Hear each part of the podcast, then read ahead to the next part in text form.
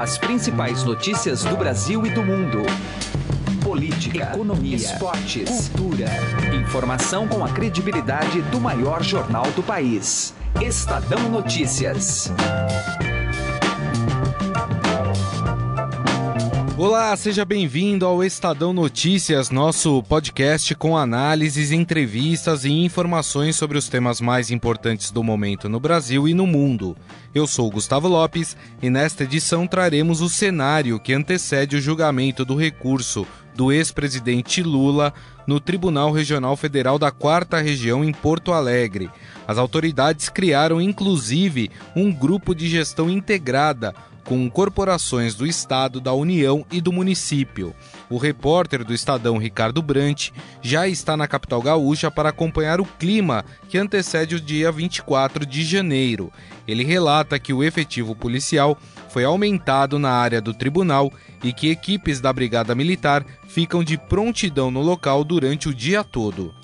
Ainda nesta edição, vamos repercutir os juros do cheque especial o presidente do Banco Central, Ilan Goldfein, admitiu que se os bancos não adotarem novas regras com o objetivo de reduzir os juros aos clientes, o próprio BC adotará medidas neste sentido. Para o economista e ex-presidente do Banco Central, Gustavo Loyola, o melhor é esperar que as instituições financeiras cumpram o prometido. Além de assinar e ouvir via iTunes e aplicativo no Android, você também pode seguir o Estadão Notícias nas plataformas de streaming Deezer e Spotify. Em ambas, basta procurar pelo nome do programa na busca e passar a acompanhar todas as nossas publicações. Para mandar seu e-mail, o endereço é podcast@estadão.com. podcast@estadão.com. Ouça e participe. Estadão Notícias. Direto ao assunto, com José Neumann e Pinto.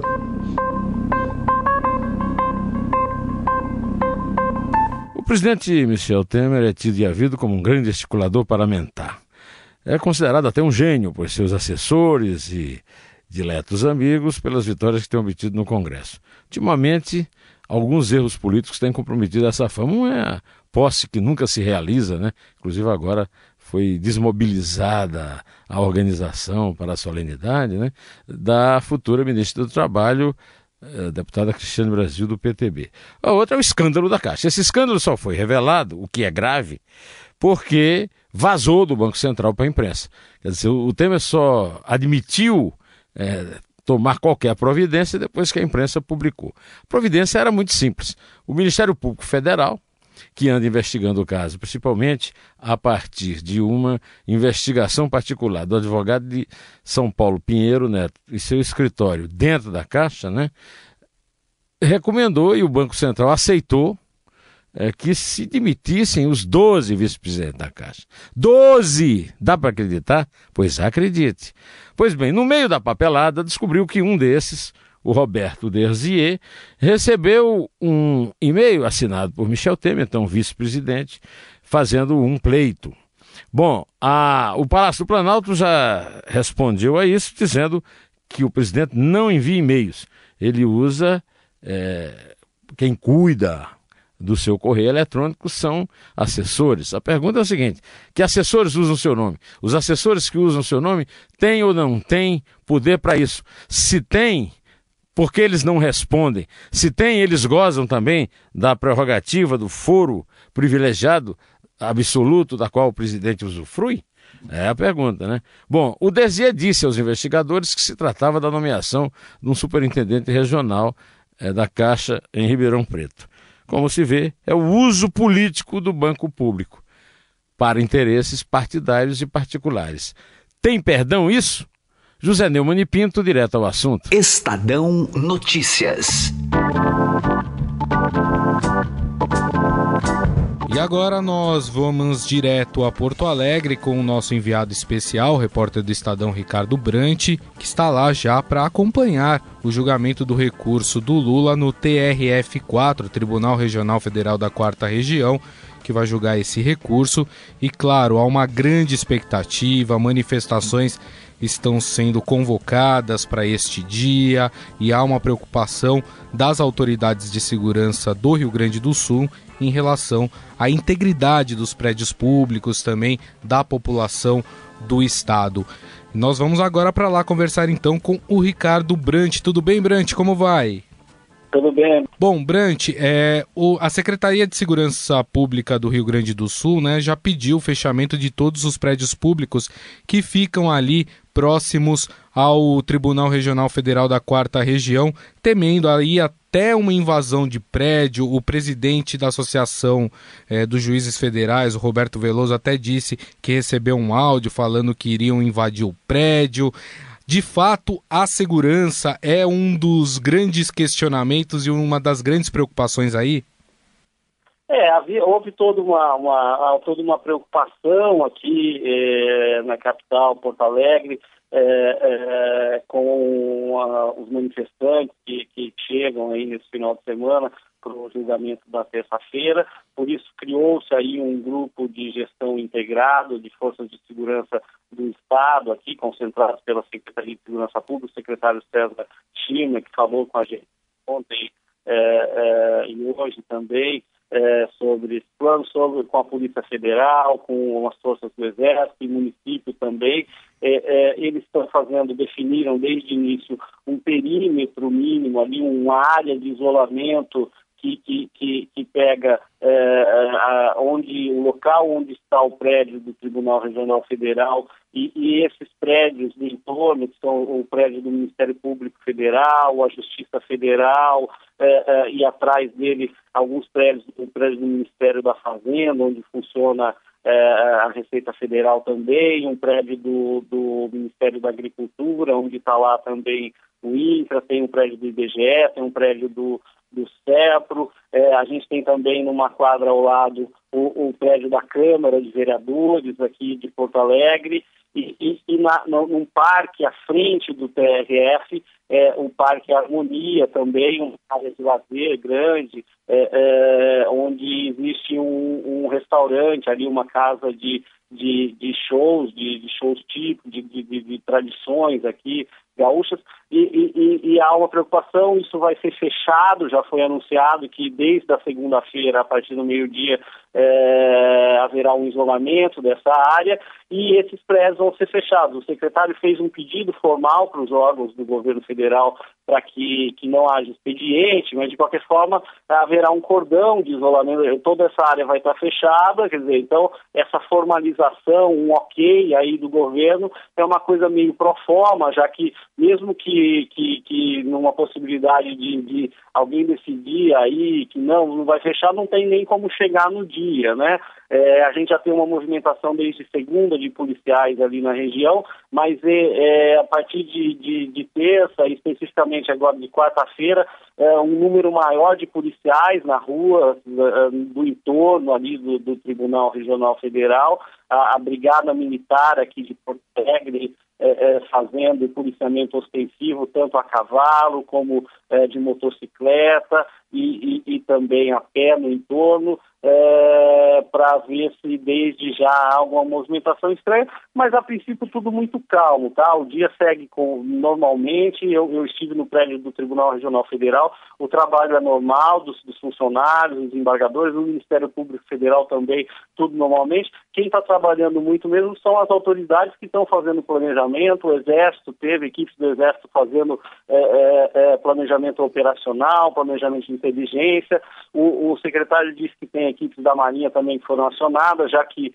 toda essa área do, do tribunal, ela está, na verdade, numa área de que eles chamam do gasômetro, é uma área é, é, é, que faz banhada ali pelo Guaíba, então bem na, na margem do Guaíba, então é, é, tem que ter tem que ter marinha, tem o aeronáutica, porque também tem a questão aérea, pode ter helicóptero, pode ter drone, então também tem todo mundo envolvido nessa operação, mais ou menos aquilo que a gente viu acontecer nos dois depoimentos que aconteceram do Lula é, na primeira instância para o juiz Sérgio Moro lá em 2017, Sim. em maio e em setembro ali, onde houve um efetivo um bloqueio do prédio da Justiça Federal e havia também mobilização. Lá não houve conflito nenhum, o bloqueio uh, uh, funcionou, né? É, aqui, a princípio, tudo calmo por enquanto, mas há sim uma apreensão e uma movimentação prévia aí de policiais já se mobilizando para evitar que aconteçam uh, manifestações, né? Certo. E o que você sentiu na cidade, da população, os lugares onde você foi? Existe um clima de apreensão, de expectativa? O que, que você pode perceber, Brant?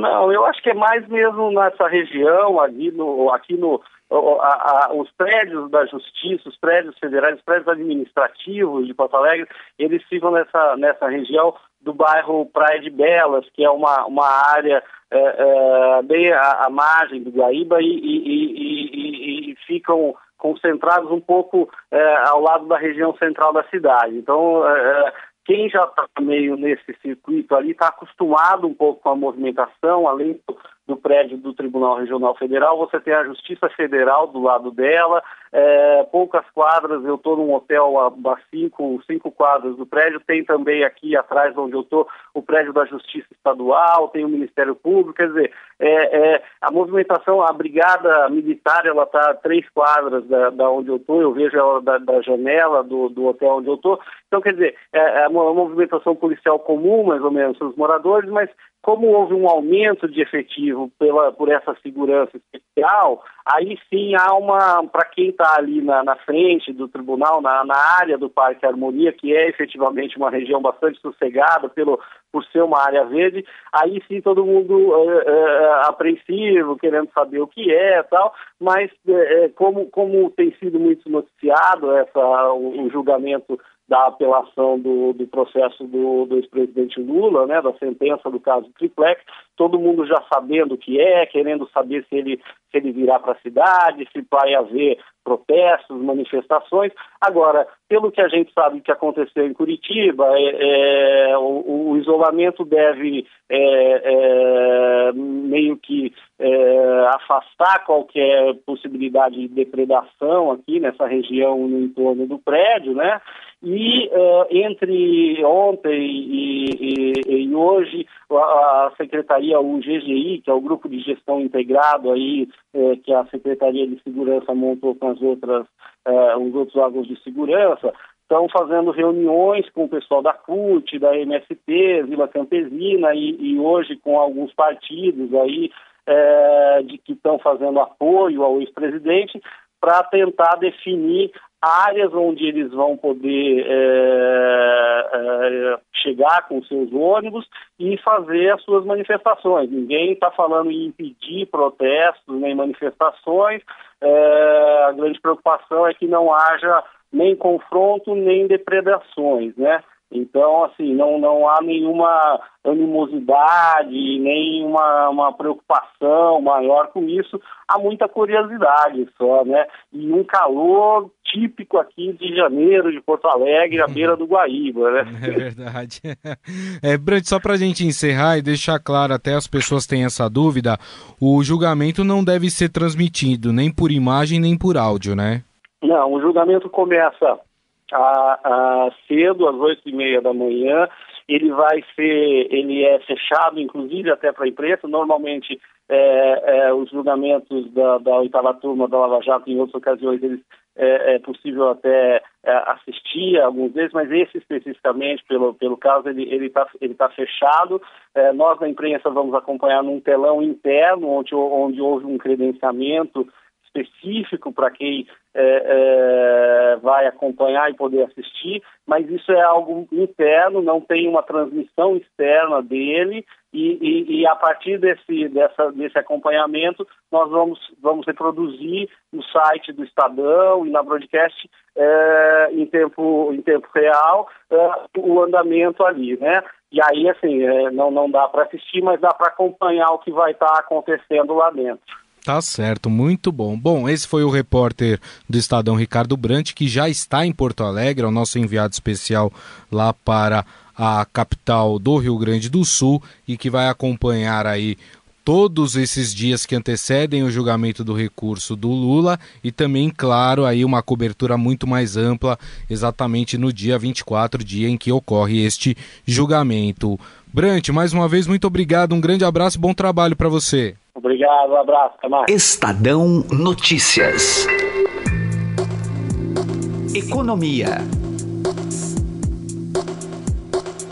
Ouça agora a conversa entre a jornalista Carolina Ercolim e o economista e ex-presidente do Banco Central Gustavo Loyola sobre cheque especial e Caixa Econômica Federal. O destaque que a gente pincela aqui econômico para abordar com o nosso convidado é sobre o corte de juros do cheque especial. O Banco Central está pressionando os bancos a assumirem esse compromisso de adotar essas novas regras do cheque especial com o objetivo de reduzir os juros aos clientes. Essa iniciativa foi revelada é, pelo presidente do Banco Central, Ilan Goldfein, numa entrevista aqui ao Estadão Broadcast. A ideia é que essa modalidade seja usada por um tempo limite para evitar, inclusive, que a dívida vire uma bola de neve.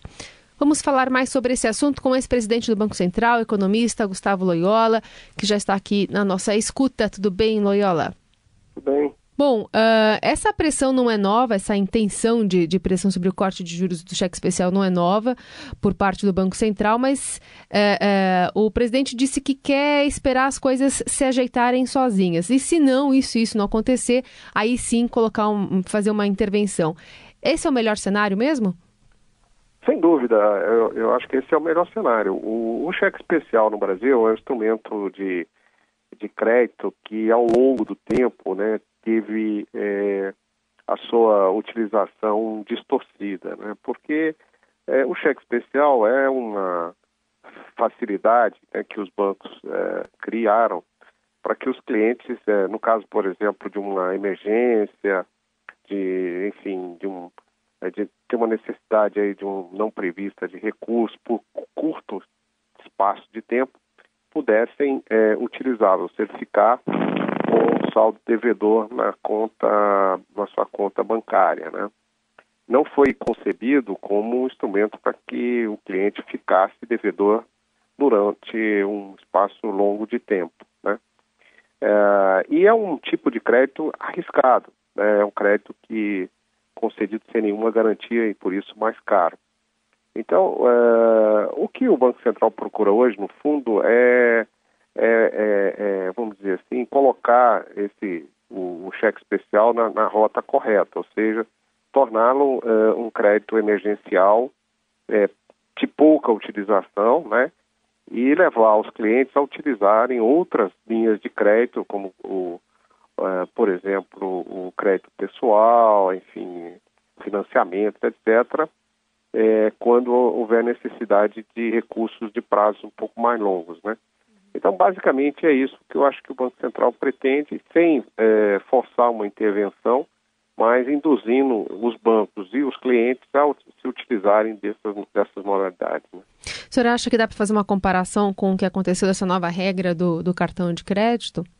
Sem dúvida, a comparação é, é bastante próxima. No caso do cartão, é, é corria a mesma coisa, né? O, a, a, a, o crédito rotativo do cartão também ah, é, é, é, é algo para ser mais uh, excepcional e, e, e, você e, e, você tinha linhas de crédito é, que podiam ser ofertadas mais baratas, né, e alguns bancos de fato faziam isso, é, mas o cliente acabava é, ficando por uma certa é, comodidade é, no cheque, na, na, no, no, rotativo né, do cartão de crédito, que é muito caro. Então, o Banco Central basicamente foi, fez, no caso do cartão, foi é, obrigar né, que houvesse o refinanciamento para linhas mais baratas, né, é, no caso aí da, do não pagamento é, do, do, do, do,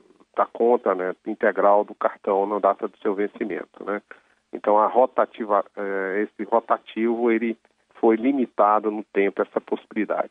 A ideia no caso do, do cheque especial é muito parecida, ou seja, limitar no tempo. Se o, o cidadão, né, o ficar mais, é, o cliente ficar é, no cheque especial mais com um determinado período, ele automaticamente seria é, em, transformado esse crédito num crédito de longo prazo com com outra, outro tipo de, de característica, inclusive com custo mais barato. Agora, uh, o Banco Central acerta na medida em que está procurando é, que o próprio sistema bancário se ajuste sem que haja necessidade de uma intervenção regulatória por parte da instituição. Uhum. A, a autorregulação, né? É, exatamente. Outro desdobramento da área econômica vem da área política, que é o afastamento de quatro dos 12 vice-presidentes da Caixa Econômica Federal pelo presidente Michel Temer, depois, inclusive, recomendações do Ministério Público Federal, né, do, do Distrito Federal e do Banco Central. Quero uma avaliação sua. Como é que essa atitude, mesmo que temporária, aí, é vista pelo mercado e também como você avalia o Banco Central mesmo fazendo essa recomendação como um agente de apontamento ali de problemas? Olha, antes de entrar especificamente nessa questão, acho que é importante falar um pouco sobre a atitude do Banco Central. O, o Banco Central, ele tem a seu, uh, como uma das suas funções mais nobres, a supervisão do sistema bancário. E, para o Banco Central não deve haver diferença entre instituição bancária pública e instituição bancária privada. São todos os bancos, são todos eles bancos. Se, por razões históricas, ideológicas, etc., o, o, existem bancos públicos, né, porque isso não é atividade essencial ao Estado, é atividade, é um caso típico em que o governo é, opera num, num, território que é estritamente, normalmente privado, né, mas se o, se, o, se o governo é dono de um banco, este banco tem que atender todas as normas que são aplicadas aos bancos privados. Né? É, e o que o Banco Central viu nesse caso foi justamente o risco de, é, de imagem para a Caixa Econômica Federal, na medida que alguns dos seus vice-presidentes estavam envolvidos em acusações, né, e, e, e, e inclusive a, a, partir de auditorias realizadas de maneira independente. Então, o Banco Central fez é, é exatamente o que tinha que fazer. Eu acho que, na medida em que as instituições estão funcionando, o Banco Central é capaz de fazer isso, na medida em que é, o Ministério Público faz o seu papel e faz muito bem, na medida que a imprensa cobra é, essas é, mudanças e essas mudanças acabam acontecendo, eu acho que esse é, é, é bom para o país, isso não é ruim. Né? É, o ruim seria jogar tudo isso para debaixo do tapete. Eu acho que com o tempo, né, esse espaço é, dos bancos públicos vai ficar interditado, vai acabar ficando interditado a barganha política. Né? E com, ao longo do, e espero eu, ao longo do tempo, muitos outros espaços hoje dentro da administração pública estarão barrados à manipulação política, né? Não estou aqui dizendo que não se possa nomear um ministro político e tal, porque esse é um cargo eminentemente político. Mas existem agências reguladoras, bancos, empresas, uh, estatais, etc., que tem que ter uma administração técnica. Veja o que está acontecendo hoje, por exemplo, na Petrobras, né? mudou da água para o vinho, né? com a administração técnica do atual presidente, o Pedro Parente. Agora, um outro assunto que eu também queria aproveitar, apesar de ter saído no, no, no, na semana passada contigo, Loyola, é sobre a inflação. Porque quando a gente falou aqui é, sobre, enfim, o IBGE dando a, a, a, inflação oficial de 2017, que ficou em 2,95%, a gente começou a receber diversas mensagens de pessoas falando: como assim 2,95%? Isso na minha vida não aconteceu. Eu senti um aumento muito maior, uma inflação muito maior. Por que a percepção é tão diferente de acordo com é, cada pessoa, cada classe econômica? A inflação é uma média, né? É, é uma média que, que, que, que, que ponderada pela considerando uma cesta de consumo padrão aí é, de consumidores. É, essa essa essa cesta de consumo, né? Esses itens de consumo é, não tem esse mesmo peso para todo mundo. Cada um, no fundo, no fundo, cada um tem a sua inflação, é, da qual a inflação oficial é, apenas, é uma média, né? Então é natural que alguns tenham uma inflação mais alta e outros tenham uma inflação mais baixa nos seus gastos. É, é, então, então, e por isso que cria essa difer diferença de percepção. Além disso, as pessoas, isso é uma questão mais psicológica econômica, é, as pessoas prestam mais atenção é, em, no, no, nos itens itens que estão em alta, né? Todo mundo se lembra, por exemplo, que a gasolina subiu ano passado, muito acima da inflação, é, enfim, para dar um exemplo aqui. Né? Mas não, não se lembra que, sei lá, a carne cai, é, subiu menos ou, ou, ou, do que a inflação. Tá? E, e, e, e, isso, isso as pessoas não, não, não, não percebem. Porque a inflação, no fundo, é o seguinte, quer dizer, é, não, é, é, não é simplesmente que, que você tem itens que caíram de preço, né? É, é, você pode ter itens da, da, cesta de consumo que subiram menos e, portanto, é, isso trouxe a inflação para baixo, mas não significa que elas caíram de preço. Então, você, você tem todas essas situações, só que nós, como consumidores, percebemos mais aqueles casos em que é, a alta de preços foi mais, é, mais evidente, né?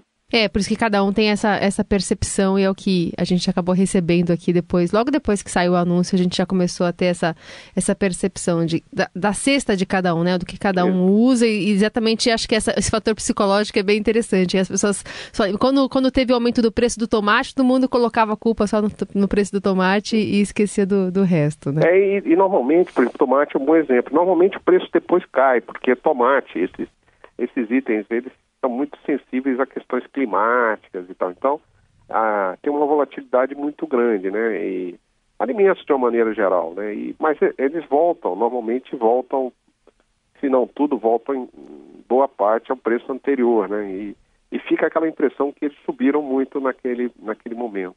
É, é o que marca. Muito bem, agradecemos Gustavo Loyola, economista e presidente do Banco Central, conversando aqui conosco. Obrigada, viu? Até a próxima. Até a próxima, obrigado. O Estadão Notícias desta quinta-feira vai ficando por aqui. Contou com apresentação minha, Gustavo Lopes, participação de Carolina Ercolim e montagem de Nelson Volter. O diretor de jornalismo do Grupo Estado é João Fábio Caminoto. De segunda a sexta-feira, uma nova edição deste podcast é publicada. Saiba mais no blog Estadão Podcasts. E agora estamos também na Deezer. Procure este e outros podcasts do Estadão por lá e mande seu comentário e sugestão para o e-mail podcast@estadão.com. podcast@estadão.com. Um abraço, uma boa quinta-feira e até mais. Estadão Notícias.